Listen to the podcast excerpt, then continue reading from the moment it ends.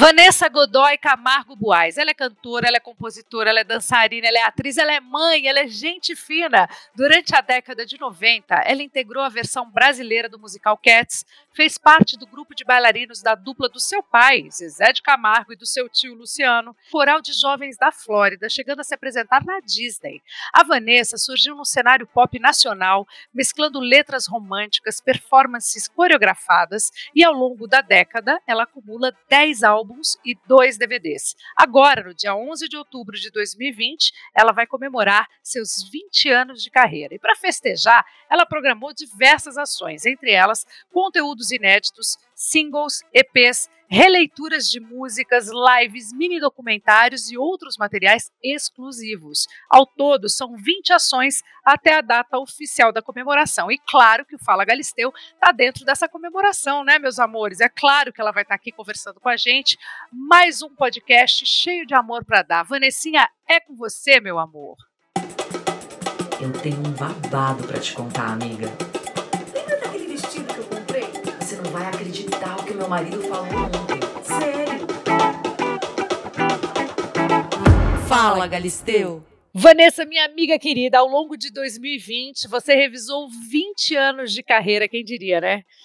Pois 10 é. vídeos documentais no YouTube. Me conta um pouco desse projeto que eu quero saber. Prazer estar aqui com você, Dri. Te amo, você sabe disso. Mó carinho por você, respeito. Antes de você me chamar, eu vou. Ah, eu também sou assim com você. Nesse, nesse novo formato que é tão bom. A gente precisa nem se arrumar para estar aqui junta. Pois é. Pode, pode ficar bagaceira e ninguém tá vendo. É tipo As pessoas nem imaginam, né, como é que a gente gosta de ficar na real. Eu, ah. Aliás, eu já abri câmera várias vezes assim. Eu sou em casa da, daquelas que cabelo é um coquinho, maquiagem é zero e a roupa preferida da pandemia e da quarentena, moletom e chinelo. Moletom, pijamão. Não, é isso aí. esquema. Mas, amor, pois é, são 20 anos de carreira que eu completo no dia 11 de outubro é, desse ano. E, obviamente, todos os planejamentos que eu tinha para esses 20 anos foram repensados, tiveram que ser né, é, adiados, como, por exemplo, um DVD, uma turnê de 20 anos, que era o grande, a grande comemoração seria essa. E aí a gente estava pensando em conteúdo, o que fazer e como trazer esses 20 anos para próximo do público. E aí, e aí a gente pensou, obviamente, nas redes sociais, né? Em como utilizar isso. E aí eu tive essa ideia de, de eu trabalho com um menino que é muito genial, formado em rádio e TV, sabe editar que nem, como ninguém sabe fazer vídeo.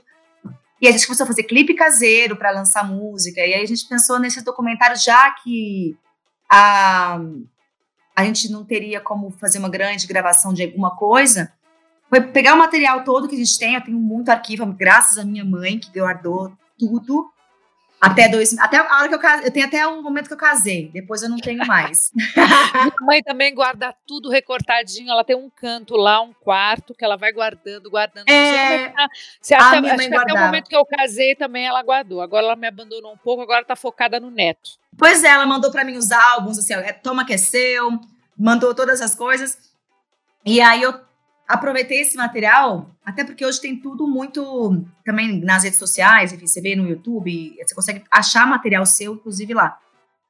E a gente resolveu revisitar essa história para que a gente pudesse lembrar, não só para os fãs que acompanharam a carreira, lembrarem de todos esse, esses 20 anos, é, mas que eu pudesse agradecer as pessoas, não só aos fãs, mas um monte de gente que trabalhou comigo nesse, nesse, nesses 20 anos, de produtores, a stylists, a maquiadores, a diretores. Então foi uma forma de agradecer a todo mundo e também de relembrar o que, que a gente fez nesses 20 anos. E Ô, é Van, você, você assistindo as suas coisas, você lembrou alguma coisa que você já tinha esquecido? Muita, muita. Fala, me dá uma, sensação... pelo menos, assim, uma, duas. Ó, me lembrei é, de participações que eu não lembrava, tipo assim, coisas que você lembra, mas que você não lembra com tanta exatidão. Então, assim, shows, turnês que você fez. Tem uma turnê que eu tinha esquecido completamente que eu tinha feito. tipo, eu falei, que turnê é essa? E foi uma turnê que eu fiquei seis, é, foram seis meses de uma turnê chamada Acústica, W15 Acústico, acho. Que era, ah, tá vendo? Até esqueci o nome. E aí eu falei, não, não teve essa turnê. Aí eu fui ver que tinha um material extenso disso. É, eu não lembrava. É, em televisão, você não lembra de todas as participações. Então, você vai lembrando. Não, aí, quando você vê, você fala: Ah, eu lembro daquele dia. Lembro como é que era. Então você é... lembrou o quanto a gente esteve junto durante a sua história Muito. e você durante a minha história. Nossa história ela se, ela se conversa. É incrível isso, como a gente. Você está em quase todos os documentários. Você apareceu em quase todos os documentários. Que loucura, Juro. porque a nossa história tem muito a ver. Eu, quando comecei, é, eu comecei um pouco antes de você, mas quando você começou a fazer sucesso, eu já estava no ar e você me acompanhou em todos os programas que eu fui, você estava. Eu dava um jeito de, da gente estar junto o tempo todo e a gente e você Verdade. logo de cara, logo logo do começo, assim, aquela coisa de santo que bate, né? É bom demais é, isso acontece. É verdade. A é gente saía pra balada, a gente já a gente estava numa fase boa. Exatamente, aquelas fases por aí. Vem cá, falando em fase boa e tudo, você você está numa fase maravilhosa, né? Você hoje é uma mãe incrível, maravilhosa, Obrigada. companheira, já casada há quanto tempo, Van? 10 anos? Já passou dos 10? Aquele grilo. Peraí, 2007 há 13 anos. Há 13 anos. Então passou pela anos. fase dos 7 anos que todo mundo tem pavor. E tô Você chegando sabe... na do, Dizem que é a cada, a cada 7 anos, né? É apavorante? É um ah, meu ciclo, Deus, eu tava é... achando que era só com 7 anos a não, dificuldade. Eu também já passei. ano que vem 14. Não, na verdade eu passei porque assim, são, juntos são 15 anos. Eu já passei por um ciclo de 7 duas vezes. Ah, com ele, então né? Tá, com a mesma tá pessoa. Tudo então sob tá tudo controle, tá tudo sob controle, tá maravilhoso. Agora, o single Lábios de Navalha, ele tem algo muito especial, né, Van? Você, inclusive, tem. no programa Encontro agora com a Fátima Bernardes, é, você fala sobre isso. Eu achei isso curioso, porque você fala sobre um namoro abusivo, né? Sobre um romance abusivo. Sim. Um relacionamento relação, né? abusivo, uma relação Sim. abusiva. É, isso já estava era uma carta na manga. Você, durante a quarentena, resolveu fazer e colocar isso na, na, no ar para todo mundo? Ou isso é uma coisa que você escreveu durante a quarentena? Como é que é essa história de, dessa música? Então, essa música, ela, eu fiz ela em 2015. Ah, é, ela já existia. É, ela já existia. Eu fiz ela em 2015. Ela veio de um lugar muito pessoal, muito pessoal, de uma vivência realmente. Você passou eu... por isso? De, de, um relacionamento ah, abusivo? Você passou por isso, Vã? O que, que, você acha? Uhum. Bom, quem não, Mas você né? Sabe que é... Agora a gente pode falar desse. Antes a gente não falava, né? Não, porque quando a gente é muito nova, a gente não tem consciência que a gente está numa relação abusiva. Porque a relação abusiva, Adri, não é só aquela que você toma um tapa na cara. Não é aquela que o cara encosta a mão em você, mas muitas vezes ele tem outras formas de, de te reprimir, de te humilhar, né? E de que são relações que, que às vezes você acha que é uma é, faz parte. Homem é mesmo assim. O que eu já ouvi, o que eu pensei, ah, homem é, é grosseiro mesmo. Não, não é. Não é, não tem que ser né? Homem é dominador, porque homem quer ser o cara que manda. Então, assim, tem várias situações que, inclusive, eu aprendi com, com o tempo, que eu vivi, que eram que às vezes não eram, foram, por exemplo, algumas pessoas foram pontuais e, não, e aí eu consegui dar um basta e falar não. Teve relações que estavam abusivas e obviamente terminaram por conta disso. Deu realmente não me sentir com voz, me sentir que, a, que eu não existia mais no relacionamento, que eu estava vivendo em prol da pessoa, e se eu não satisfizesse a pessoa, é tão legal você falar desse assunto, porque assim, eu imagino que nesse momento o nosso, o meu podcast fala com muitas mulheres, Van. E assim, uh, essa é uma questão de todos nós. Homens também passam por esses problemas. Existem Sim. mulheres âncoras, mulheres doentes, mulheres que gostam de puxar um homem para baixo. Mas nós mulheres somos a, a, maioria esmagadora quando o assunto é relacionamento Sim. abusivo, porque a gente é, tem uma sim. questão diferente do homem que a gente sucumbe, sabe? A gente a gente acaba por um motivo ou pelo outro, às vezes por filho, às vezes por culpa, às vezes por achar que a culpa é nossa, às vezes a gente fica procurando desculpas é cultural, né, Dri? É cultural. É cultural. Então a gente está nessa luta faz muito tempo. Ninguém está aqui levantando bandeira, mas estamos aqui levantando sim a bandeira do não a, a essa questão especialmente. Né? A gente não, não quer, não, ninguém está é, tá livre de passar por isso. Isso não tem a ver com conta bancária, com fama, com beleza. Não, não tem é? nada a ver com isso, porque eu, eu também já passei, é exatamente. O clipe que eu fiz, eu fiz, a gente fez um clipe caseiro. A gente, eu tive a ideia de chamar personagens da vida real que tivessem passado por relações abusivas. E as mulheres que participam do clipe que está no YouTube são 12 mulheres. Tem uma de 20 anos e tem uma pessoa de 50 anos e tem uma pessoa que é mais simples, na sua né, que tem menos, que tem menos, uma pessoa que é rica, uma pessoa que é classe média, são mães, são solteiras, então é indiferente. Não tem. E o que é mais curioso, tá? Teve histórias ali que a relação abusiva não era com parceiro, tá? Era, por ah, exemplo, é? era com a mãe, por exemplo. Olha! O que me surpreendeu, porque Mas não é, é mais relação... incomum, não é uma coisa muito comum, é mais incomum. Ou é bem. É comum? mais. É muito mais comum do que a gente imagina. São as mães Jura? narcisistas, são mães que colocam a culpa no filho da, das suas infelicidades e se veem presas, não ter que cuidar de filho e param de sonhar, e, e aí começa a vir pessoas mal resolvidas. E existem muitas mães mal resolvidas Ai, e que tristeza, meu Deus sendo tóxicas. Então, assim, eu conheço muita gente que tem problema com a mãe, ou problema com o pai, tá? Não é só a mãe. Então, é, a relação abusiva, ela pode vir do irmão, pode vir... Não é só uma relação amorosa. Então, o que, que é importante a gente perceber? que relação que eu tô, que aquela pessoa ela ela me usa como escada para que ela se sinta melhor, mais poderosa, né, de alguma forma. Ah, normalmente te colocando para baixo. Normalmente essas pessoas para se sentir Sim. melhor precisam pisar na outra, de alguma Sim. forma. Precisam tirar o brilho, precisam Total. ter sempre uma palavra ah, ruim, é, e curioso que para os outros, para os outros, essas pessoas são sempre muito maravilhosas. Não sei Não, se... elas não aparecem. Elas é, aparecem né? entre quatro paredes e aí quando fica grave, mesmo no meu caso já aconteceu da pessoa é, não conseguir segurar e estar tá na frente das pessoas e dar uma daquelas. E aí Mas eu é, até fico... é, o começo é bem diferente, né? O começo, o as, começo é. normalmente ele consegue esconder tão bem que as pessoas começam a achar que você não tá bem da cabeça. Fala, essa menina tá criando essa situação. É, o problema é com ela. Do lado dela é tão maravilhosa. Então, isso acontece inclusive à nossa volta, é muito grave. Então, Sim. assim, tem sempre um início, né, Van? Eu acho que é, as pessoas dão sinais. Se nós estivermos atentas ao sinal que essa pessoa está dando, fica tudo um pouco mais fácil. Só que para a gente estar tá atento a esse sinal, é, a gente tem que também estar tá atento a quem ama a gente, né? Porque quando a gente não gosta de alguma coisa, a gente logo percebe. E aí a gente comenta com alguém, ou com o melhor amigo, ou com a família, com alguém a gente comenta. Só que Sim. a gente não comenta com a pessoa que causou isso. Não é? Não. Curioso isso. E tem uma coisa que eu acho muito importante que eu percebi em todas as mulheres que estavam no clipe. Eu conversei com elas antes delas gravarem. Eu conversei cerca de uma horinha, meia hora com cada uma. E eu falava: olha, como é que é a sua história? Você pode me contar um pouquinho se você não quiser tal. Eu conversava, então a, conversa virava uma terapia. Porque era okay. muito, era muito rico, assim. Era, foi uma das. Melhor que o clipe foi estar conhecendo essas mulheres. E todas elas conseguiram sair e se libertar porque elas descobriram o amor próprio. Elas não tinham amor próprio. Então, quando você tem amor próprio muito forte, você se ama de verdade, quando a pessoa vem falar para você que você é uma bosta, que você é uma nada, vai falar: Ô, oh, meu amor, beijo.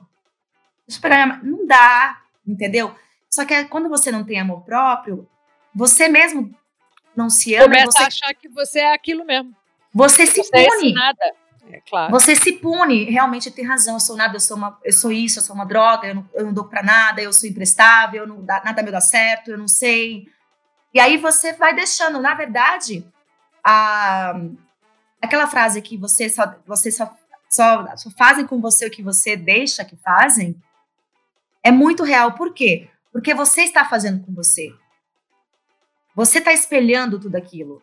É, você está se dando tapa. Olha, olha como essa pessoa que está do meu lado é ruim, olha como essa pessoa que está do meu lado me faz mal. É, esse texto, se você está ouvindo a gente, se isso já passou pela sua cabeça, ou se você já ouviu, ou repetiu, ou falou, é. ouviu sua amiga dizer, é o texto do caminho errado, né? Então, assim, a primeira coisa é. Okay, é de vitimismo, é. É essa pessoa me fez mal, ou tá me causando mal, ou tá me incomodando. Ninguém tá falando para terminar uma relação na primeira discussão. Discussão é uma coisa normal numa relação. Então, assim, Sim. às vezes a pessoa às vezes te aponta um defeito, você também não administra. Às vezes é uma questão de entender o que, que é um namoro abusivo. É diferente de uma discussão. Totalmente. É diferente totalmente. de né? É diferente de discordar, é diferente de, de, ter opiniões opostas, é muito diferente. Total. Então, presta não, atenção. Completamente. Quando o, cara, é um âncora, ele faz questão de te colocar nessa situação e você começa a sentir mal. Talvez não no começo do namoro, às vezes eles escondem bastante, isso começa a aparecer um pouco mais para frente.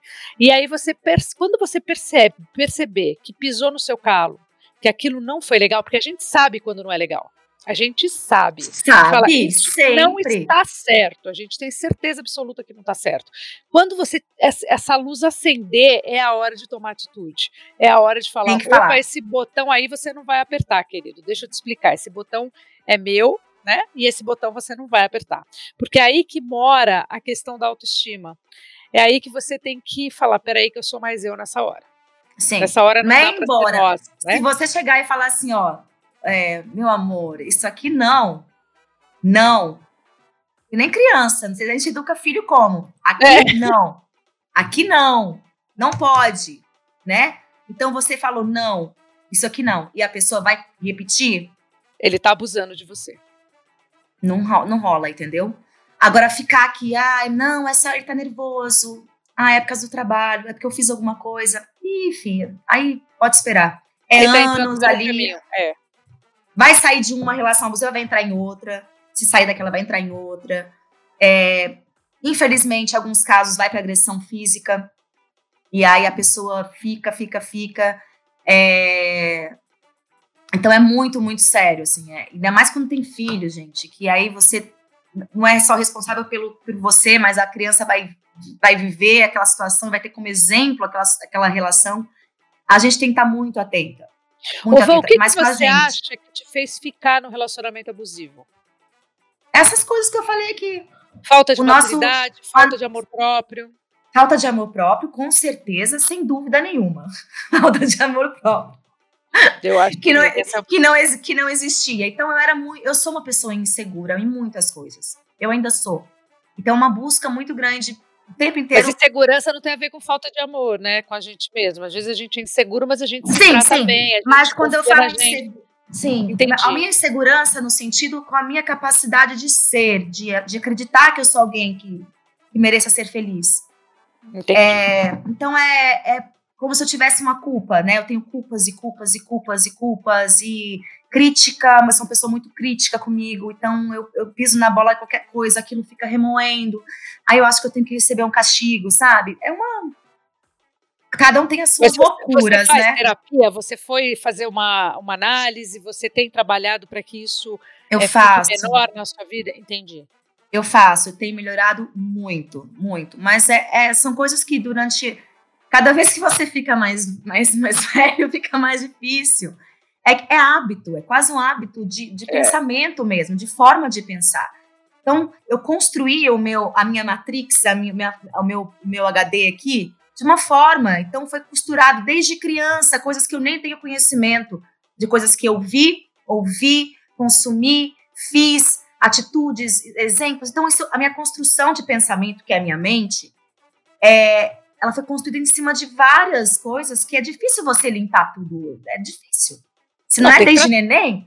Gente, é. Isso, isso, é tratamento, sabe? Que nem a gente tem que vai ao dentista, como a gente vai ao médico é, de vez em quando, vai fazer um check-up, é do mesmo jeito. Isso tem que fazer parte, sabe? Tratar da nossa mente, do nosso espírito, aprender a lidar, ter mais autoestima, tudo isso é prática, tratamento Tempo. e absolutamente possível. Esse é o mais importante. É. Existe cura, existe como você se conhecer o suficiente para se livrar de qualquer coisa que te faça mal. Sim. É, mas o mais importante é isso. É, tem que entender que a gente está passando por aquilo, não pode negar. Eu acho também, que você né? falou tudo. Você falou tudo. Autoconhecimento é a palavra-chave. É você se conhecer. Para você se amar, você tem que se conhecer.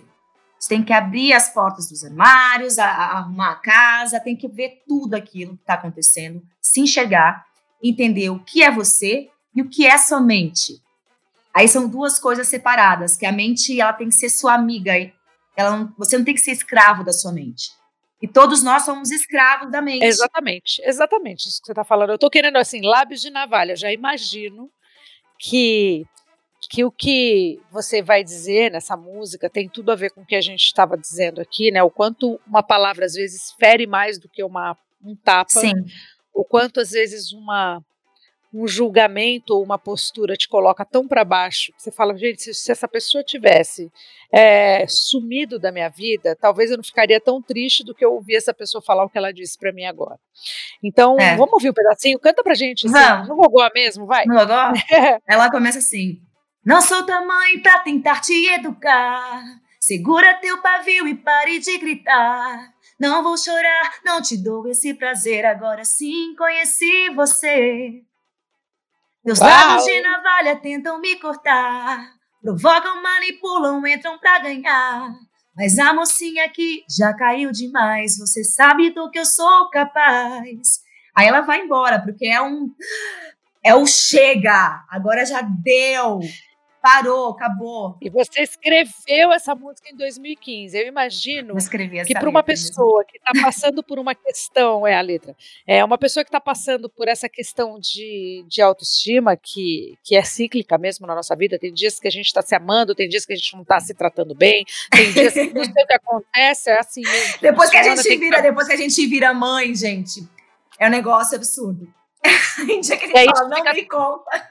Não dei conta. E tudo bem, nós somos mulheres, a gente tem que fazer aquilo que a gente dá conta de fazer. É. Esse é o melhor dia da sua vida. Aquele que você deu conta de fazer aquilo que você deu conta. E acabou. E não se culpe pelo que você não deu conta de fazer. Basicamente é isso. Mas eu fico imaginando você em 2015, escrevendo essa letra e agora, com, com, coragem e com autoestima suficiente, gravando a música. Tá. Você podia ter gravado é. lá, mas faltou o quê? Coragem. Faltou coragem, garoto. Faltou coragem. Faltou exatamente isso. Ai, meu Deus, eu vou ter, eu vou mentir, eu vou falar, não vou mentir que eu não vivi isso, que eu inspirei alguém. Eu escrevi essa, essa letra em 20 minutos, Dri. Eu escrevi como se fosse um, uma, um desabafo. Tava engasgado. E aí eu, pá, e aí eu joguei para fora e eu vomitei mesmo isso aí. Então quando E hoje essa música tá ajudando um monte de gente, né? Porque essa música acaba tocando ah, nessa ferida que muitas mulheres vivem, viveram, vão viver infelizmente e que de repente ouvindo essa música pode falar, opa, peraí que nesse terreno aí eu não vou pisar.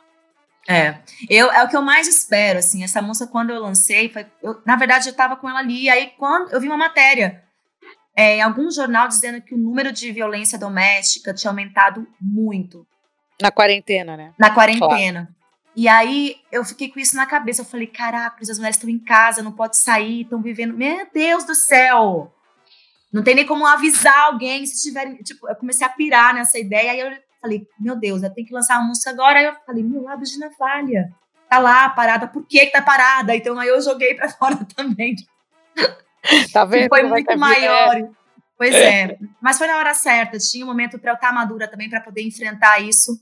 É para poder falar disso abertamente também, é. né? Muito bacana poder falar desses assuntos que incomodaram tanto a gente, que tantas noites de sono foram perdidas, que quantos, quantas vezes a gente chorou à toa, envelheceu, nasceu cabelo branco, tudo Sim. aquilo que nossa mãe sempre falou, vai ficar velha à toa, esses homens não merecem, essa pessoa que está do teu lado não merece essa lágrima.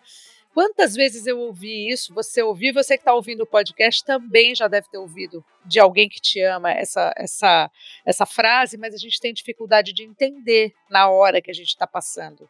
Na hora que a gente está passando, isso fica diferente. Então dá o play aí, gente, e escuta a música. Até o final aqui a gente vai ouvir essa música inteira ainda. É, aproveita, porque é uma história, né? Nada mais do que uma história. Sim. Uma história que tem, tem a ver com a gente. Mudando um pouquinho de assunto, nesses 20 anos, eu quero saber se você foi muito provocada por ser filha do Zezé. Olha, alguém perguntou essa de forma legal, provocada. É, porque existem provocações, é. né? Existem, existem bu existe o bullying. Aí eu quero saber se te provocaram Sim. muito por causa disso eu acho que o grande, o grande peso quem deu nessa história toda fui eu mesma, Adri. Eu mesma. Eu acho que eu me coloquei num lugar que desnecessário de eu preciso provar alguma coisa. Então isso ficou pesado para mim, com 17 anos, com 18, com 19, com 20 anos. E porque é, são histórias diferentes, são pessoas diferentes. Ele tem o talento dele, eu tenho outro talento, e a gente é igual e diferente. E a minha história, é, eu sempre busquei mostrar que eu tinha capacidade de cantar, que eu, que eu, que eu tinha talento. Isso me tirava realmente noites de sono. Porque não adianta você querer mudar a cabeça das pessoas. Você não muda ninguém, você só muda não. você mesmo. E ser filha do Zezé, na minha opinião, assim, é, é, um orgulho, é motivo de muito orgulho ter um pai tão competente, talentoso, com tanta história para contar na música brasileira como o seu pai, como o seu Não, tio sem Luciano, dúvida. Né? E, sem e é curioso que quando a gente é mais nova, isso, isso ao invés de ser um movimentar a nossa vida para frente, isso acaba trazendo um, um freio por medo por falta de autoestima, falta de coragem, falta de autoestima, Sim. segura um pouco. Aí você tenta. Gente, eu já vi essa história com, com, cantores. A gente viu no começo a Maria Rita, por exemplo, é, dando a primeira entrevista falando que ela queria ir para um caminho que não que, que de jeito nenhum ela queria ser comparada com a mãe, com a Elis Regina. Você lembra desse momento? Lembro, ela, de, ela demorou para se lançar por conta disso. Ela tinha muito receio disso.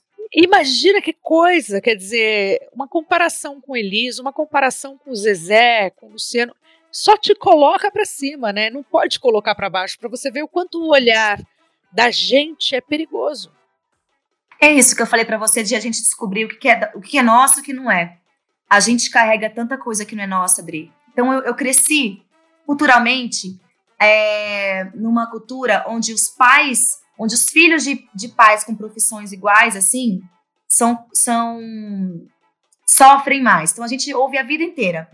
Ah, o filho de não sei quem também, o filho do Pelé também é jogador. Ah, mas não joga tão bem quanto o pai. Então eu cresci numa sociedade, não sei quem é a filha lá do, do, do, do cara lá. Então, assim, eu, eu cresci numa, numa, numa realidade onde as filhas e os filhos, quando seguem a profissão do pai ou da mãe, são comparados com os pais. Isso acontece com todos, seja ele Sem médico, dúvida. seja ele advogado, no seu âmbito, na sua roda ali, pode ver, se um médico é danado, o filho dele, ou irmãos, né? Você vê, ah, o irmão é melhor que o outro, quando é segue a mesma profissão. Então, assim. É tão é... cruel isso, né, Vanessa? Isso é uma coisa extremamente cruel, né? E desnecessária, não são as mesmas pessoas, né? É completamente diferente. Eu cresci em São Paulo, meu pai cresceu na roça. Eu cresci, eu tive com nove anos meu pai estourando, meu pai penou a vida inteira. Então, além disso, a gente tem uma cultura, não sei se é do Brasil ou se é do mundo, porque eu não vivo em outro mundo, é no Brasil, é, de que a gente precisa, para alguém ter mérito na carreira, precisa sofrer muito, né? Nossa. Precisa vir, precisa vir de baixo, precisa é, ter passado fome. Aí sim você batalhou. Você sabe forma. que isso é uma coisa que passa pela minha cabeça. Você que está ouvindo a gente também, não sei como é que. Para para pensar. Eu fico pensando assim: nossa, o Vitório hoje, meu filho com 10 anos, eu sofri tanto, demorou tanto para conquistar as minhas coisas, foi tão difícil a minha história. Será que ele vai ter que bater tanto a cabeça e sofrer tanto que eu sofri para dar valor às coisas e à vida? Porque a gente escuta muito isso. Seus filhos têm tudo de mão beijada, você deve ouvir isso de muita gente. Você tem dois filhos e, e você deve dar para eles o máximo que você pode, o melhor que você pode. É assim que eu penso também. Eu não quero que meu filho passe pelo que eu passei para ser uma criança feliz. Né? Ou para conquistar precisa. Não precisa. É, não é, é possível é. que ele vai ter que. E aí isso é uma coisa que pesa na minha cabeça de vez em quando eu paro para pensar. Na isso minha é uma, pessoa é também. Isso ainda é uma questão para mim. Na minha não é mais. Porque eu, como uma boa uma boa espírita, eu entendo que as pessoas nascem onde elas têm que nascer. As provas são diferentes, Dri. Então, por exemplo, meu pai sofreu o pão que o diabo amassou, passou fome, que é uma coisa inimaginável talvez um dos piores sofrimentos humanos é fome. Ok, corta para Vanessa. Não passou fome. O que eu passei de fome, eu não vi, porque era, era muito novinha. As dificuldades financeiras até os nove. Depois eu realmente. Eu lembro que era simples minha vida, mas eu não lembro de passar fome. Não, você já é... pegou num momento muito diferente dele. Sim. Né?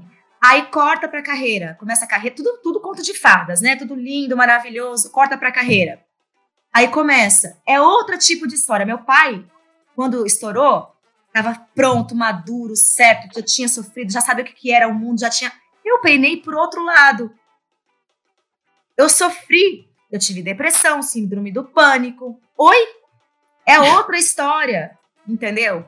Então eu tive problemas alimentares. Você fugiu do sertanejo propositalmente? Não. Eu sou uma garota que gosta muito, eu gosto muito de, de pop, eu sou muito do pop, gosto de sertanejo muito, gosto muito Ai. de rock. Porque eu, eu vejo você cantando sertanejo com seu pai tio. Eu vejo eu essa adoro. cena na minha cabeça. Falo, eu adoro. por que não rola um show dos três? Por que, que não junta. Rodrigo, a gente mundo? fez. A gente fez o Pai e Filha, que é um projeto que a gente tem, que a gente fez durante um ano. Não lembro agora qual foi o ano. Eu fiz um projeto com ele que a gente fazia show juntos. E a gente Mas cantava... isso, isso, um pouquinho depois, né? Assim, no começo ah, não sim. rolava. É isso que não. eu tô falando. No começo isso passava pela minha cabeça. Falava, meu Deus, essa mulher talentosa, com essa voz linda, com esse poder, porque você tem isso dentro de você, né? Você Obrigada, escreve, Adri. você canta, você tem a noção exata do que você está fazendo. Isso desde sempre. Desde, e, e, você ainda sofreu mais uma relação além do seu pai, tinha a coisa da Sandy também, porque como ah, você sim. é tem uma questão né, familiar muito próxima e muito, enfim, muito parecida também. Então tinha essas comparações. Eu me lembro como se fosse hoje, sabe? Assim, tinha essa coisa da comparação, é. isso machucava vocês, é, porque não fazia né? sentido nenhum, né? Não, não, não, quer dizer, faz sentido quando a gente fala culturalmente dessa, dessa sociedade que está precisando rever muita coisa. Então, a, sempre se comparando, isso é já é cultural de você ver é, Ivete e Cláudia, é. Cristina Aguilera, Madonna ou Cindy Lauper. Eu né? também Sempre com Luciana Gimenez, uma coisa à toa, Adriane Xuxa. Adriane ah, é Xuxa, verdade. Mil questões, Ave Maria. Você também, Dri, verdade. É, a gente acaba passando por isso quando você... Eu, minha mãe sempre falava isso, filha, ninguém atira pedra em árvore que não dá fruto. Né? Porque a pessoa. Cachorro morto, né? Ninguém atira. É, ninguém... Não tem porquê, né? Então, assim, mas é difícil passar por isso, é, entender. E quem, vem, quem vem em segundo lugar é pior, porque quem chega depois. Por exemplo, pesa mais para as que vieram depois. Não deve pesar muito, por exemplo, para para Claudinha, para Cristina, para mim. É. Pesa mais. Por quê? Porque as outras já estão num, num patamar mais, já estão no lugar delas já estão chega, posicionadas. Gente, posicionadas, já tem o seu público tal, e você está chegando ali de né, novata. E o que, que o povo faz? Pergunta só para você. Fala com você, por exemplo. Eu vi duas vezes perguntarem para Sandy sobre isso. Duas vezes só. E para mim você era a vida toda, inteira. em toda a entrevista nos dois, três primeiros anos. Em toda. Salvo algumas outras. Incomoda, claro. Aí eu falava, gente, como é que eu posso responder diferente isso para vocês? Que eu não sei mais o que falar, porque eu já respondi, acho que em todas as minhas entrevistas. E aí, o tempo é muito sábio. A gente foi construindo uma relação, eu e Sandy, desde, que, desde 2007, a gente foi ficando mais próximas, e principalmente depois que a gente teve filho, a gente se, se encontrou mais na vida. E a gente tem uma relação tão, tão linda hoje, tão legal.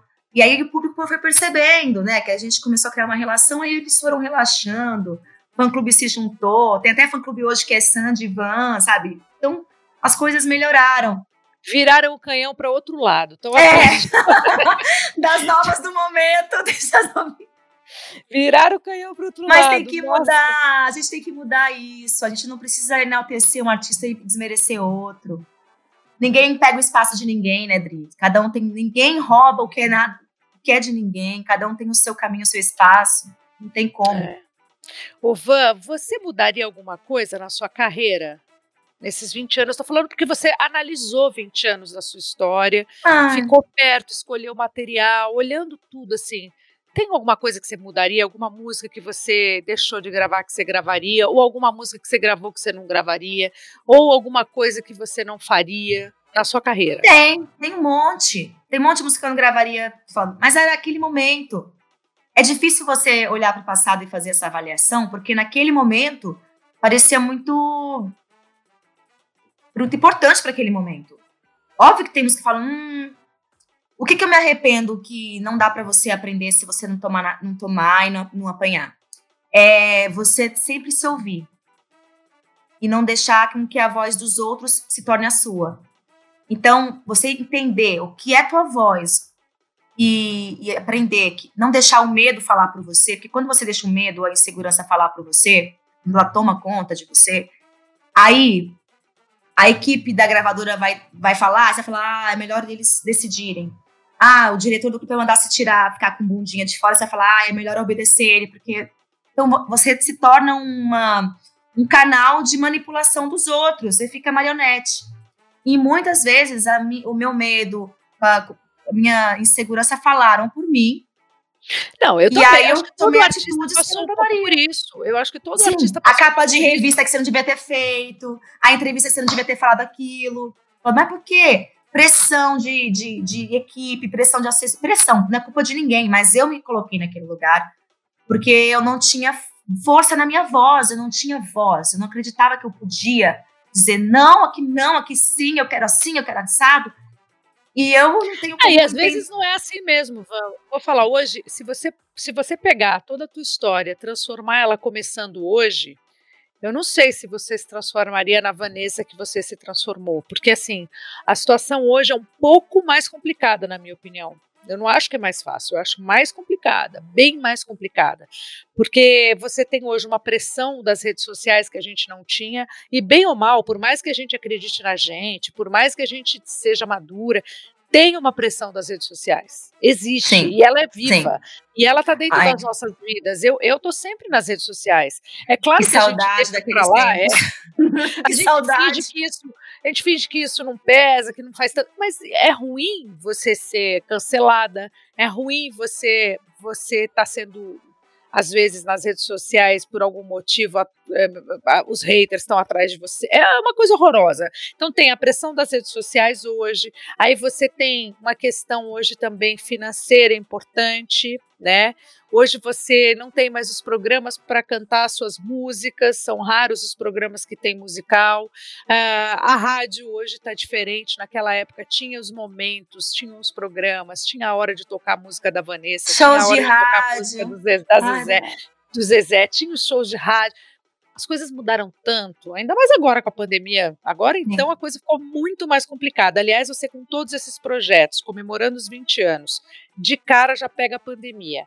De cara já tem que mudar tudo, né? Tudo que estava na sua, na sua programação. Mas também achei que os artistas foram muito bem, estão indo muito bem durante a quarentena, que já virou sessentena, noventena, é, Sim. Já, já perdemos as contas, e, enfim. Mas, de qualquer forma, se reinventaram de alguma forma. As lives. Sim. Os shows é, dentro com os, com os, carros, né? Os drive-ins. Drive-ins, assim. né? Você chegou a fazer? Você chegou a fazer? Como é que você passou por isso? Pois é, eu fiz uma live. A live, na verdade, eu acho que agora chegou, ela teve aquele boom de novidade. Agora ela já está num lugar mais lugar comum não tá mais dando as audiências que estavam dando, você vê que já abaixou, porque ficou demais. Tudo que é demais, cansa. Então, assim, o público, eu vou dizer que essa, esse novo formato, em como a gente descobrir é, aonde se inserir como músico, como artista, é um caminho novo para mim, que eu ainda estou aprendendo a, a que caminho é esse.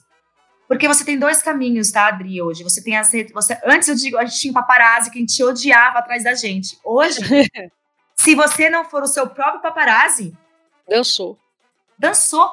Então, peraí, que mundo é esse que eu, eu tinha lá, fazia lá Ilha de Caras, fazia uma sessão de fotos, eu tava com minha casa. E tinha que ficar ligada nos pontos do Rio de Janeiro que era fotografado, onde é que eu não podia estar, tá, ok. Mas minha vida pessoal, eu escovando os dentes, eu na cama, eu, ninguém nunca tinha visto. Agora, se você não faz isso, você perde. Então, por exemplo, a gente está num mundo completamente diferente. As pessoas têm. O caminho hoje é, por exemplo, até que ponto eu posso mostrar a minha intimidade sem ser é, over, sem, sem ficar refém disso, escrava disso e não ter mais nem vida, né? Ficar refém, que eu digo, eu já vi essa nova geração 24 horas aqui, com o celular na mão. Eu não sei não se sei... essa nova geração, eu vejo o Vitório, assim, o Vitório gosta, sabe fazer, ele sabe fazer, ele sabe falar, ele, ele, ele faz os. Mas ele também não é tão grudado. Eu acho que eu sou mais grudada do que ele. não, Dri, não, não os nossos bebês. Eu digo assim, os que já estão. Agora que eu digo os de 20 anos que estão aí. Ah, tá bom, tá bom. Essa geração. Super viciados, viciados. Porque eu acho que geração... essa outra geração tem uma.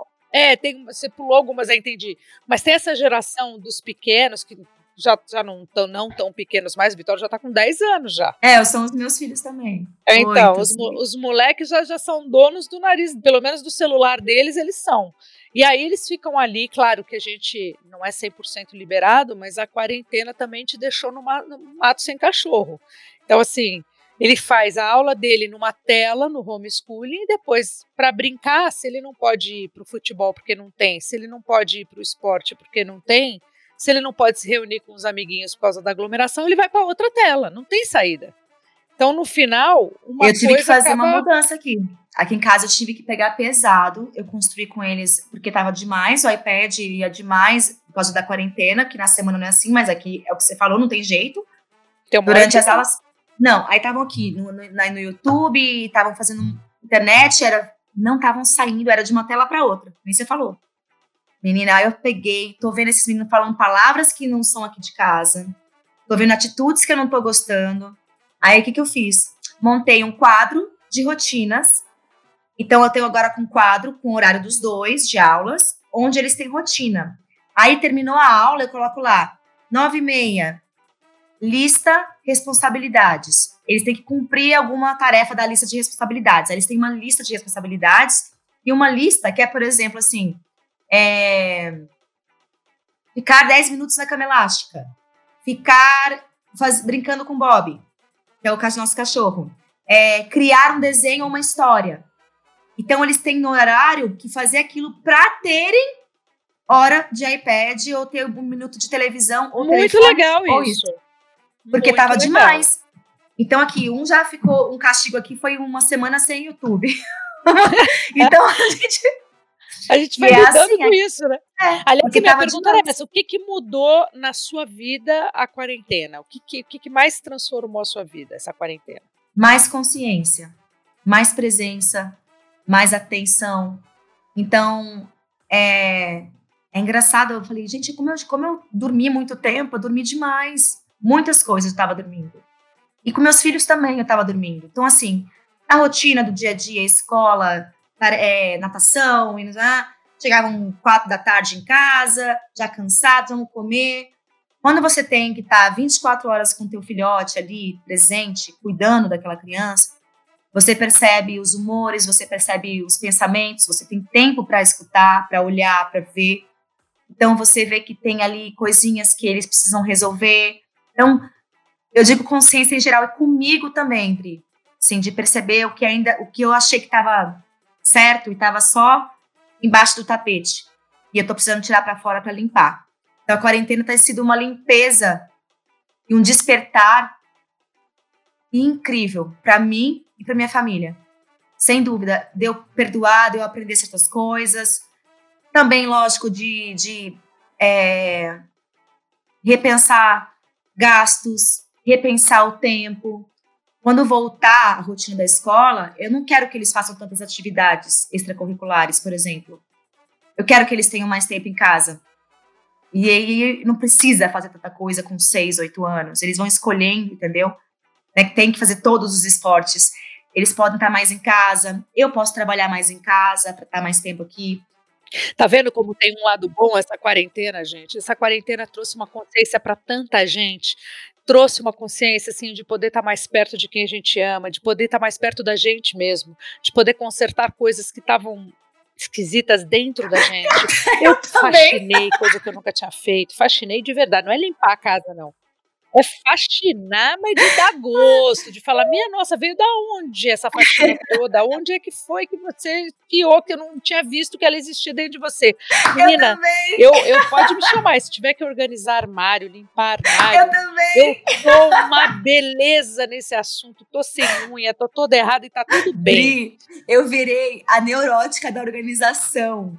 Eu tô seguindo umas mulheres que organizam coisas, sabe? Eu tava, antes de falar com você, eu tava na dispensa, irritadíssima, colocando. Eu comprei aqui nas etiqueteiras, eu tô etiquetando tudo, por em pote bonitinho. Não, você tá entendendo? Eu tava Eu tô, tipo fazendo isso aqui no meu armário que eu guardo as coisas, tipo, sabe? Ave Maria, vocês não têm ideia. Ontem eu fiquei até meia-noite. com- O Alexandre passava e falava: Mas vem cá, a gente vai ficar assim no meio dessa lixaiada toda, faz parte. eu sou igual, que eu vou conseguir. Então, assim, todo dia eu escolho um canto da casa para fazer. Aí, além disso, conseguir ter tempo para cuidar de mim, sim, na quarentena, trabalhar muito na quarentena, me reinventar muito na quarentena, cuidar do marido, cuidar do filho, até cozinhar, até para cozinha eu fui. até isso, eu aprendi a fazer. Hoje eu vou dizer que eu fiz um bolo de azeite, de azeite extra ah. virgem ah. de oliva com laranja. Você não tem ideia do que ficou um bolo de azeite que não vai. Depois você passa isso depois amiga. Vou passar que eu vou te falar. Fiz hoje, o bolo ficou incrível. Sabe o que é incrível? Incrível. Então, assim, a gente fica procurando coisa, fiquei inventando coisa, mas no final das contas, eu acho que eu vou sentir falta da tal da quarentena, porque tirando essas coisas que eu acho que todo mundo num primeiro momento fez, tirando o medo que todo mundo nesse primeiro momento passou, é, se você olhar para a quarentena não estou romantizando ela, não, tá? Porque dizem que eu estou romantizando a quarentena, que isso não é bom. Não, ela é e ela é diferente para cada pessoa. É, a quarentena, mas né, acho cada um tem experiência. Que tem uma coisa que fica clara pra gente, que eu já falei algumas vezes aqui no Fala Galisteu, já falei algumas vezes em live também. Antes, nós tínhamos todo mundo, mas não tínhamos tempo. A quarentena mostrou pra gente que agora a gente tem todo o tempo do mundo, mas a gente não tem as pessoas. Você não pode estar perto de quem você quer, a hora que você quer, do jeito que você quer. Então, esse, essa tabela de valores da gente inverteu na quarentena. E aí inverteu para um lado bom, de saber valorizar quem merece, quem a gente tem que se esforçar para estar tá perto, que o eu te amo tem muito mais valor do que a gente imagina, que um abraço faz muita falta, que o beijo, o abraço, o aperto, o aconchego, é, o, o tempo, o olhar no outro e, e estar em casa também é muito importante. Então, assim, tem detalhes que, que eu acho que se você olhar bem para eles, eles vão te fazer melhor. Acho que a gente sai melhor dessa situação, Sim. pelo menos é o jeito que eu encaro. Eu também acho. E a gente se comunicar, né, Dri? Essa quarentena obriga as pessoas a conversarem, a falarem uma com as outras. Coisas que a gente não faz em casa, às vezes na correria do dia a dia. Porque tem que correr atrás de um monte de coisa, a cabeça não para. E, e eu vejo assim, tanto que você vê que aumentou muito os números de separação, porque as pessoas tiveram perceberam que estavam vivendo uma relação que que não Conheceram tinha mais seus parceiros, né? Durante a quarentena, tiveram a chance de conhecer porque eles casaram, né? Ai, que maravilha. De fato, né? Saber o que, que o outro pensa da vida, como é que o outro quer continuar a vida. Então, assim, e de casais que não são brigas, não, e não é relação abusiva, não. A gente que realmente, assim, aconteceu isso aqui por perto, eu tô vendo muita gente que, ah, não estavam mais afim de estar juntos porque não se suportaram, porque de repente viram que não tinham nada a ver um com o outro mais, que não estavam percebendo. Então, assim, tem muitas coisas incríveis acontecendo, concordo com você. Claro que é diferente, tem muita gente passando por, por um perrengue muito pesado. Eu me considero privilegiada Também. por não por, por estar, por ter tido caixa para ficar parada, né? Para ter tipo, guardado um dinheiro para falar, eu posso ficar parada, pra, por continuar pagando os meus funcionários, isso não tem preço. Não então, mandei assim, ninguém embora também, nenhuma outra também pessoa. Não. Repensei nos valores um pouco, porque faz parte. Sim, eu acho que todo mas mundo, né, Dri? Repensei nos valores, mas assim que tudo normalizar também volta tudo ao normal, se Deus quiser. Mas todo mundo aqui, todo mundo trabalhando comigo também, acho que a gente realmente é, pode se sentir privilegiado, privilegiado. Até por ter uma casa para ficar, né? Só, de, só o fato de você conseguir ficar em casa já é um caminho maravilhoso, né? Agora, o, o Van, recentemente, é, você fez uma live na Vogue, se eu não me engano. Sim. E você, você falou lá uma coisa que me deixou de boca aberta, que eu não sabia. Que você tinha problemas com o seu corpo, de aceitação com o seu corpo. Quando? Você não sabia? Eu não, mas que momento não, você passou por isso? A vida inteira, a vida inteira. Desde Tira, nova. você é sempre linda com corpaço, toda minha, toda linda. Eu, quando era adolescente, para você ter uma ideia, é, sabe que eu fui no spa por sua causa, né? Mas eu, eu tinha do, eu, eu tinha. Então, eu tinha uns 13 anos, e assim, quando eu dava férias, eu pedia pra minha mãe, mãe, o filho onde você quer ir? Spa. Spa. Porque eu sempre queria emagrecer. Aí teve uma vez que você estava no spa, acho que foi sete voltas, eu falei, eu quero ir no spa que a Galisteu vai.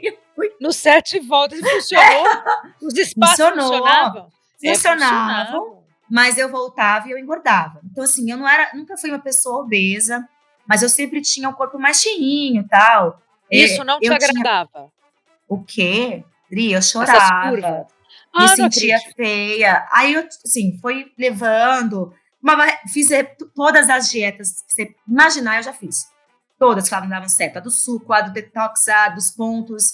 É, eu, eu entrava no vigilante do peso, entrei, entrei não sei aonde, eu ia pra spa. E sempre essa luta, luta, luta, luta para emagrecer, esse mal-estar. Mas eu era caruda, assim, eu tinha esse problema, mas eu também não era bobona, tipo assim, não ficava parada. E eu fazia muito esporte também, mas eu me sentia com coxa grossa. Eu queria ser Gisele, eu queria ter o corpo daquelas modelos. Eu queria ter uma perna que não encostava na outra. Entendi. Então era, na verdade, era uma distorção. Então você queria, na verdade, entrar numa máquina que te fizesse 20 centímetros mais alta eu queria ter a perna da Galisteu, eu queria ter a barriga da Galisteu. Gente, mas você, olha que loucura isso, porque é tão curioso, porque a gente não se enxerga, né? A gente parece que a gente não tem espelho em Cada um tem um molde, né? Você é pequena, Sim. você é uma menina, sempre foi pequena. É, aliás, a sua mãe é um exemplo disso. A sua mãe passa o ano, ela tá ficando mais bonita. Eu vi uma a minha mãe não engorda, a minha mãe sempre tá com aquele corpão lindo. Não, não é. A sua mãe se trata, né? Ela, é, ela, ela, ela malha.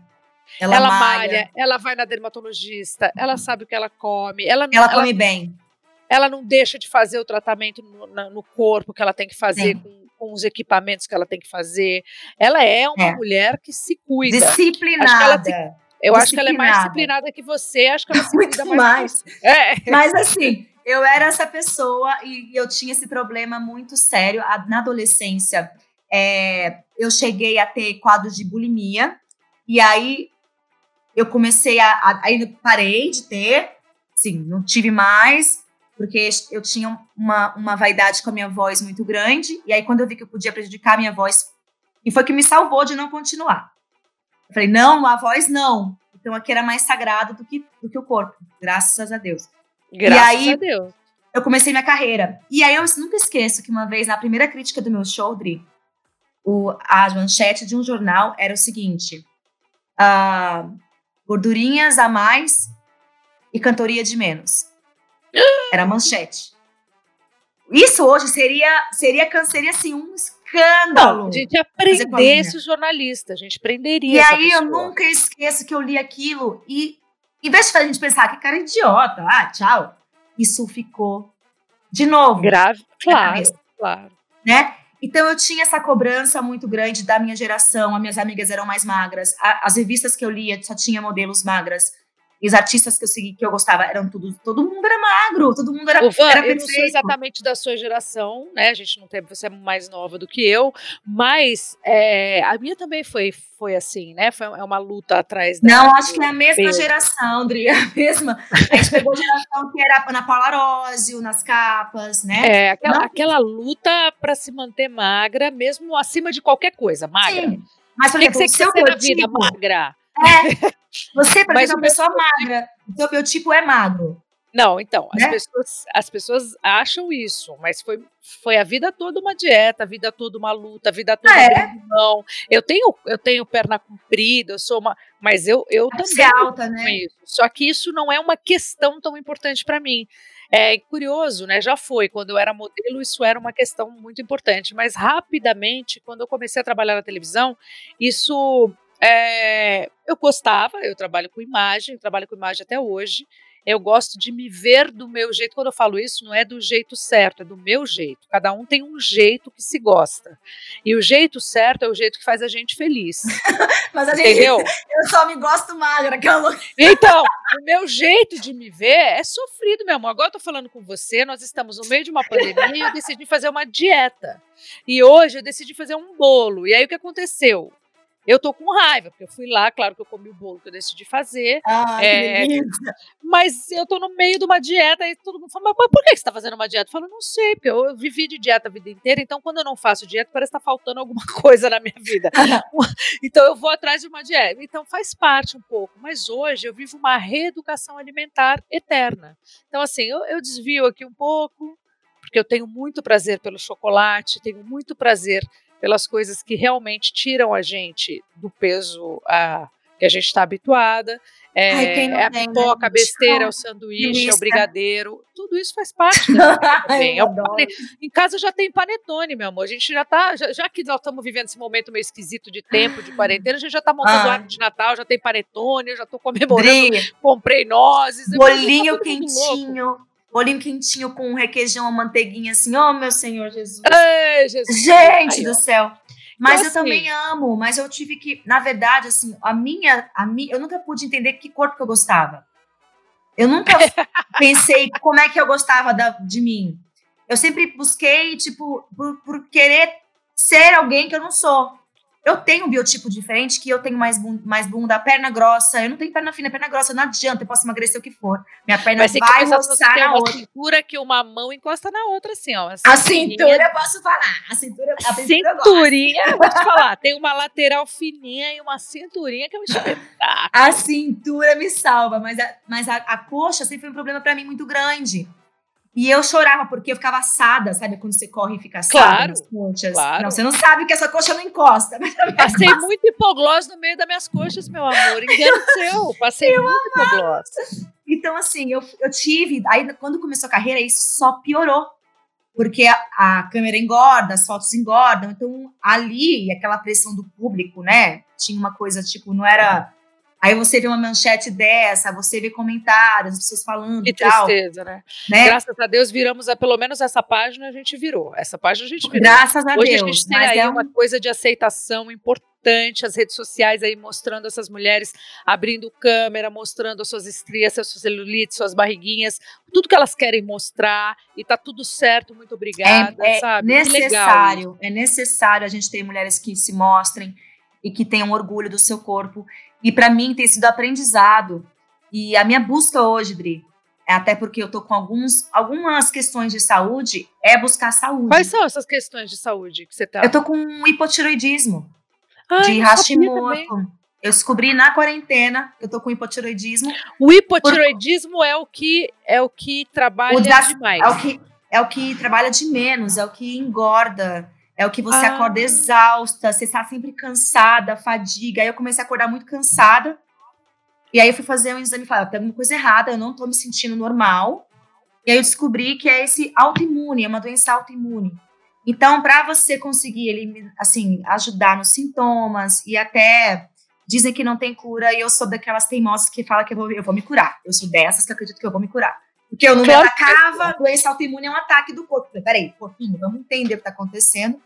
E aí comecei uma dieta também restritiva por conta do Hashimoto. Então, para mim, o que, que, virou mais importante? Olha isso. O que, que é que por conta, por conta desse Hashimoto aí, que, o que, que você não pode mais comer? O que, que você tirou? E não é para sempre, mas por enquanto eu tenho que botar lactose, glúten, cafeína, açúcar.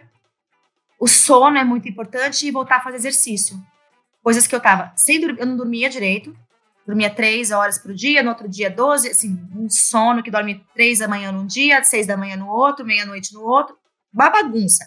Há oito anos que eu faço essa bagunça, que eu não durmo bem.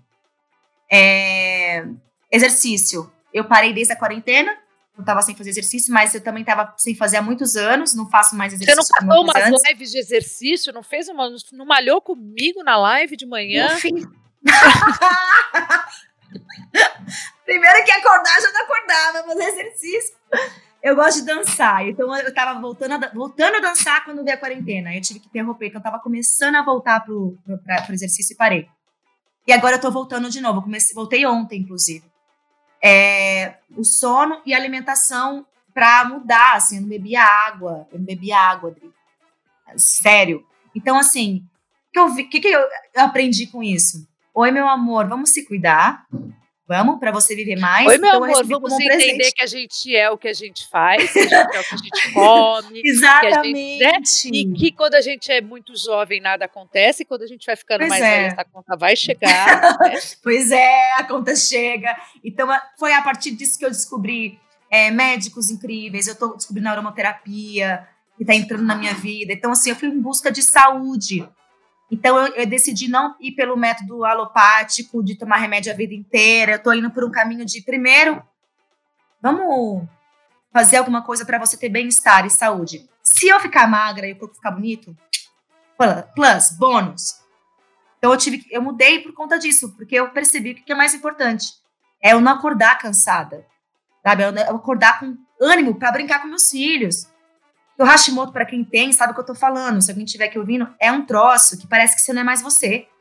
Você fala, não me que reconheço mais. E foi de repente, Van, que você percebeu esse, esse, esse peso nas costas? Então, eu já vi que como eu durmo mal, Dri, eu durmo mal há muito tempo. Então, muitas vezes então, eu você coloca um pouco na conta de que não dormiu bem. É, é por isso. Mas eu descobri no começo, no meu exame, a minha tireoide tá bonitinha e tal. Não é tanto, não é, não é tão gra, tão um ponto assim, já um nível mais, mais grave. Mas é, cada um tem sintomas, tá? Difere muito. Tem dia que eu acordo tontinha, tonta, tonta, tonta, assim. Parece que eu bebi, um pouco de ressaca. Falou, mas eu não bebi nada. Então é um troço chato, tem uma adaptação, tem um tempo para começar a melhorar. Então, assim, cada um deve, né, faz aquilo que acha melhor, mas eu acredito muito no que você falou, que a gente é aquilo que a gente vive, que a gente come, que a gente dorme, que a gente... Então eu precisava mudar. Eu tava gente, esse, esse momento de quarentena, esse momento, eu acredito muito nisso. A gente pode aproveitar isso de fato para compreender esses buracos é. aí, para compreender essas falhas que a gente comete com a gente mesmo e começar a apertar esses botões para melhorar Sim. a nossa vida. Eu tinha algumas escolhas. Ai, é. que saco tem que usar máscara. Ai, que saco álcool gel. Ai, que saco não, não tenho dinheiro. Ai, que saco não consigo, não sei o quê aproveita, porque isso não vai mudar. Reclamar não vai mudar, né? Não vai mudar. Nada. É, nada. O dinheiro não vai chegar na sua conta se a gente reclamar. É, reclamar só vai afastar as pessoas legais, mesmo que seja por Zoom. As pessoas não querem mais nem te ver no Zoom, de tão chato é. que tá de tão reclama. Então, assim, amor, começa a entender que assim tem que cantar para subir. A gente tem que tentar buscar o que a gente tem de melhor agora e colocar isso para acontecer. Nem que seja para passar pela quarentena, para pelo menos reaprendendo a comer, né? Sendo, fazendo uma reeducação alimentar. Aí o que, que você fez na quarentena? E cuidando. Eu percebi o que me faz mal. Já tá bom demais. Tá. Né? Não, essa, eu tinha duas escolhas. Ou eu ia ficar chorando, ou tô com uma, eu vou ter que tomar um remédio pro resto da vida, doença autoimune, ah, por que comigo? Ah. Eu tinha essa escolha de ficar nesse lugar, ou de falar, obrigada, Deus, que não foi. Opa! Peraí que eu tirei meu fone. obrigada, Deus, que não foi uma coisa mais e não foi algo mais grave, gra grave, não foi algo grave que eu não tivesse chance nem de corrigir, né? Então que eu não tenho um remédio para curar, ou que eu não tenha, né, que eu tenho alguma coisa que não tinha mais o que fazer. Então eu agradeci, falei obrigada, eu entendi o recado, eu posso viver mais e viver melhor, então eu vou cuidar de mim, do meu tempo. Bem maravilhosa. E voltar a ser essa pessoa que eu era assim, Eu era assim quando eu era criança, eu era esportista, eu me alimentava melhor, Aí eu fui ah, descuidando, entendeu? De novo, enfim. Aí deu o que deu. Mas o joguinho tá rolando na quarentena, porque a Vanessa, como eu, gosta de uma tranca, total, baralho, total. De... Isso, isso pelo isso... menos tá acontecendo aí nessa casa. Essa jogatina e... tá rolando. Isso não precisa mudar. não vai... Não, eu adoro. Olha, tá eu tenho feito bastante exame, sabe? Eu fiz bastante exame de Covid, tenho feito acompanhando, porque eu tô com a minha mãe, tenho a minha tia, tenho minha sogra, então tenho muita gente, grupo de risco, muita gente perto de mim. É, então a gente toda hora, minha família faz. Vocês fazem bastante exame? Já, já fizeram? Eu já peguei, né, Dri? Ah, você pegou, é, a gente teve aqui em casa. Meu Todo pai, mundo. Ah, uma, uma, grande. Sim, eu tô, inclusive eu fui na Maísa e aí até tava na. Fui gravar a Maísa e deu no IgG positivo. Então ah, é. Eu fui gravar a Maísa também. Eu gravei. É. Quando foi? Gravei semana, essa semana eu gravei. Eu também. E aí também fiz eu o também. exame. E aí lá eu, lá eu percebi também que eu não cheguei nem perto de quem tem. Então, assim, eu tô do outro tá jeito. Só que aí eu, então, eu posso continuar me cuidando e posso ir jogar. Se você já teve, Sim. eu minha máscara, aqui já teve, ó, eu, gel. eu, Marcos, as crianças, é, três funcionários tiveram, duas foram se pegaram foram assintomáticas, a gente não sabe. Então a gente tem certeza que aqui a gente está, mas assim, a gente não está achando que porque a gente pegou, a gente não deve se cuidar. A gente sai de máscara, a gente passa álcool gel, aqui em casa não entra com sapato. A gente pergunta para as pessoas não. que vêm em casa, você tá bem? Você tá, como é que você tá? A gente, todo mundo que vem estranho fica com máscara, a gente recebe visita, fica com máscara. Aí aqui se a não, pessoa. Não recebo ninguém, Van, ninguém. Eu tô recebendo ninguém. pessoas. Só recebo quem fez o exame. E assim, nessas até muito por causa da minha mãe, da minha tia, da minha, dos, da minha sogra e do meu sogro, né? Não, a seu caso é outro, nós é. também.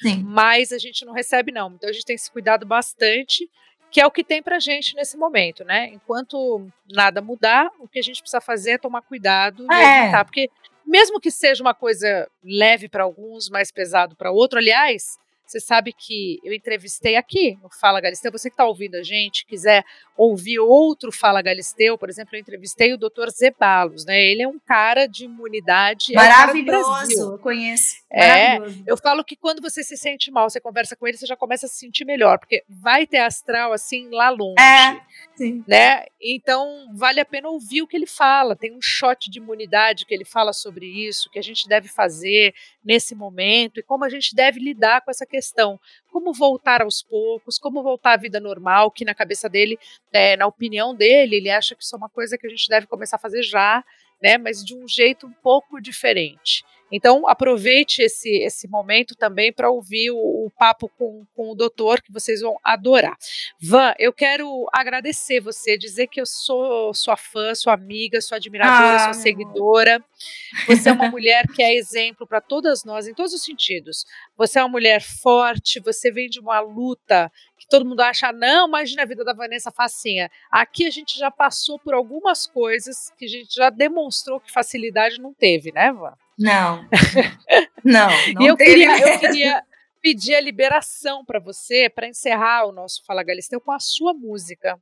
Lógico, a gente pode tocar ela na íntegra aqui? pode, pode lógico pode.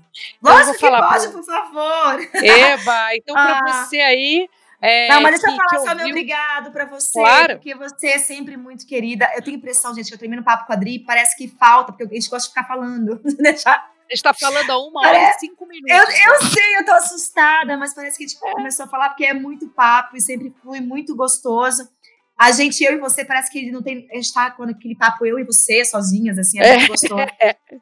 é um perigo, porque eu esqueço que a gente tá online e eu falo com o Padre. Obrigada de Maravilha. coração pelo seu carinho, por me chamar para estar tá aqui, nesse lugar tão especial para você. É uma honra para mim estar tá falando com a sua audiência. Obrigada que a gente possa se ver em breve e jogar nosso baralhinho juntas. Você pode vir em casa. Por favor. Tudo bem? Pronto, eu vou. um beijo para você, amo, beijo para sua família beijo linda. Eu também. Para você também. Você que está ouvindo a gente vai curtir agora é, essa história toda que ela falou pra gente, né? Que a Van estava contando pra gente sobre é, um relacionamento abusivo. Você que está passando por isso, você que sente isso na pele, é, escuta a música aí solta aí o dedo, dá o play e escuta com a gente, então. Vamos lá. Obrigada, viu? É, Lábios de Navalha, lançada agora, dia 28 de agosto, no auge da pandemia, mas a, a música é o máximo.